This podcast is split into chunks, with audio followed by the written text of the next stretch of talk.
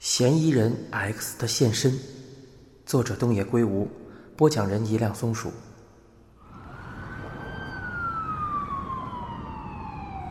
站在江户川区的堤防旁，可以看到污水处理厂，河对岸就是千叶县。草剃一边竖起大衣领子，一边暗想道：“既然要死，为什么不死在对面呢？”尸体弃置于堤防旁。盖着不知从什么地方弄来的蓝色塑料布，发现者是一个顺着堤防慢跑的老人。他看到塑料布一端露出像人脚一样的东西，便战战兢兢地掀起塑料布一探究竟。听说那位老爷子都七十五岁了，这么冷的天，亏他还跑得动。这把岁数看到这么倒霉的东西，我打从心底里同情他呀。先一步抵达的刑警学弟岸谷把基本情况报告草剃后，草剃不禁大皱眉头，大衣下摆在风中飘飞。岸谷，你看过尸体了？岸谷嘟囔着撇撇嘴说道：“看了，组长叫我看仔细。”草剃说：“他每次都这样，自己从来不看。”草剃先生，您不看吗？我可不看那种东西，看了也没用啊。岸谷表示，尸体是在惨不忍睹的状态下遭人弃置，尸身全裸，鞋袜也被脱掉，惨遭毁容。岸谷将其形容为打破的西瓜。光是听到这些，草剃就觉得恶心。此外，死者的手指被烧过，指纹完全被破坏。死者是个男性，脖子上有勒痕，没有明显外伤。草剃一边在四处草丛慢走，一边说道：“但愿鉴定小组能找到点什么呀！”众目睽睽之下，他只好假装寻找凶手的遗留物品。说真心话，他已完全把希望寄托在鉴定专家身上，不太相信自己能找到什么重大线索。岸谷说：“旁边扔了一辆自行车，已经带回江户川分局了。自行车，是谁当垃圾扔掉的吧？那辆自行车实在太新了，但两个车胎都放了气，像是用钉子之类的东西戳的。”草剃问道：“嗯，是被害人的车吗？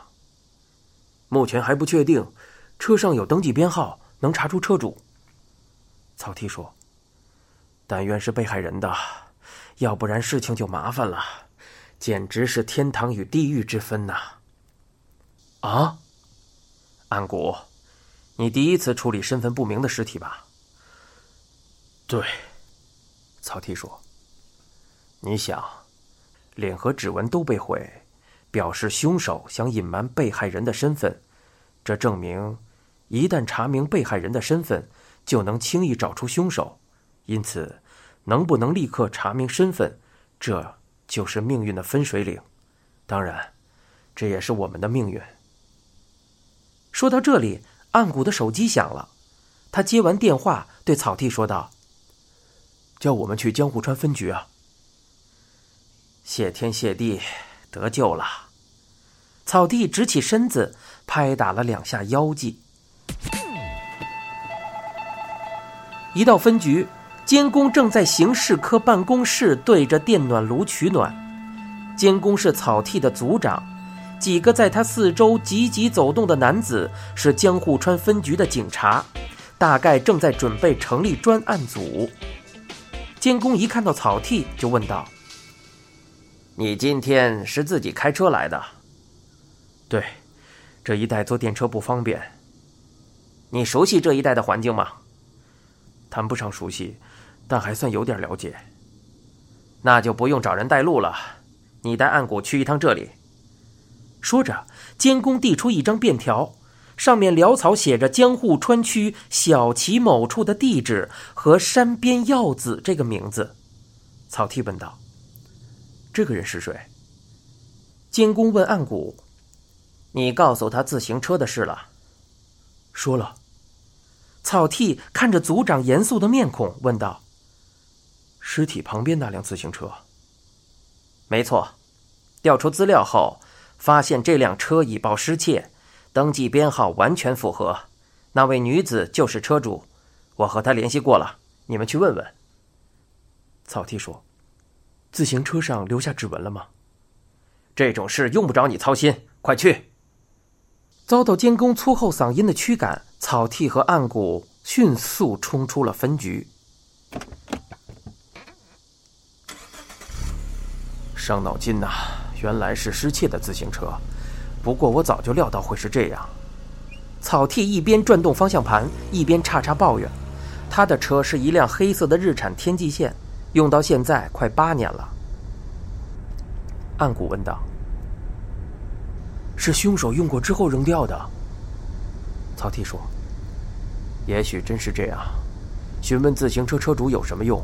他根本不可能知道是谁偷了车子。不过，要是能问出车子是在何处失窃的，至少可以锁定凶手的行动路线。”草剃靠着便条和地图，在小旗二丁目附近转了几圈，终于找到了那户人家。门牌上写着“山边”。是栋白墙的西式住宅。山边耀子是主妇，看起来四十五岁上下。由于事先知道警察要来，妆化得一丝不苟。是我的自行车，没错。看了草地地上的照片，山边耀子斩钉截铁的说着：“照片是草地向鉴定科借来的。”草地说。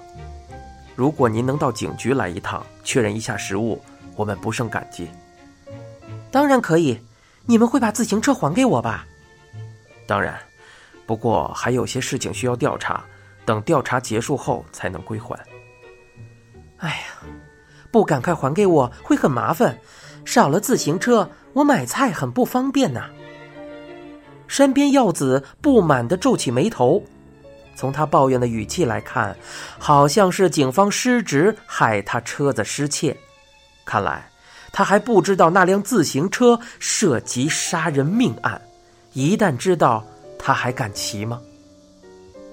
据山边耀子说，自行车是昨天失窃的，也就是三月十日上午十一点至晚上十点之间。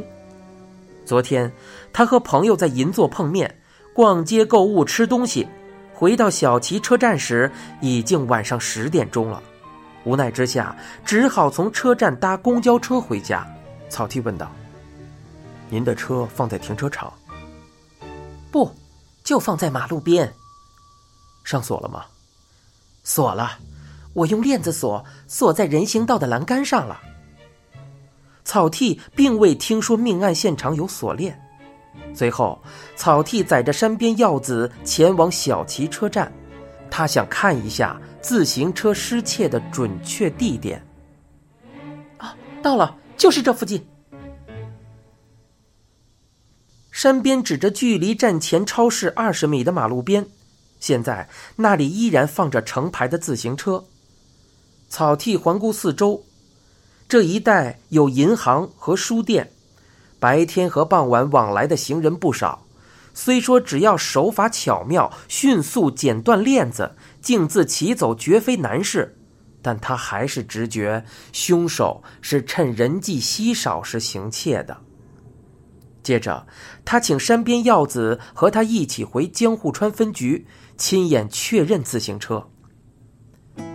山边耀子在后座说道：“真倒霉。”我上个月才买的车，发现被偷，简直气死了。搭公交车回家前，先去站前派出所报了案呢。草剃说：“亏您还记得登记编号啊？”那当然了，刚买的车，家里还留着票据，我专门打电话回家问的我女儿。哦，到底是什么案子呀？打电话来的人不肯说明白，刚才我就好奇呀。现在还不确定。我们并不清楚详细情况。你们警察的口风还真紧呢。暗谷在副驾驶座拼命忍住，草剃则暗自抚胸庆幸，幸好今天找来了这位女士，要是案情公开后再去，肯定会反过来遭到连番追问。山边耀子在分局见到自行车后，十分肯定那就是自己的。此外，他还问车带爆了胎，车上有划痕，该向谁要求索赔等话。自行车从车把、车身到脚踏板，分别采到不同的指纹。另外，警方在距离现场一百米处发现了疑似被害人的衣物，衣物塞在一斗深的桶里，遭到部分焚烧，包括外套、毛衣、长裤、袜子和内衣，应该是凶手点火后立即离去，没想到衣服并未继续燃烧，火很快就熄灭了。专案组并未提议针对这些衣物清查制造厂商。这些衣物显然属于批量生产的成衣。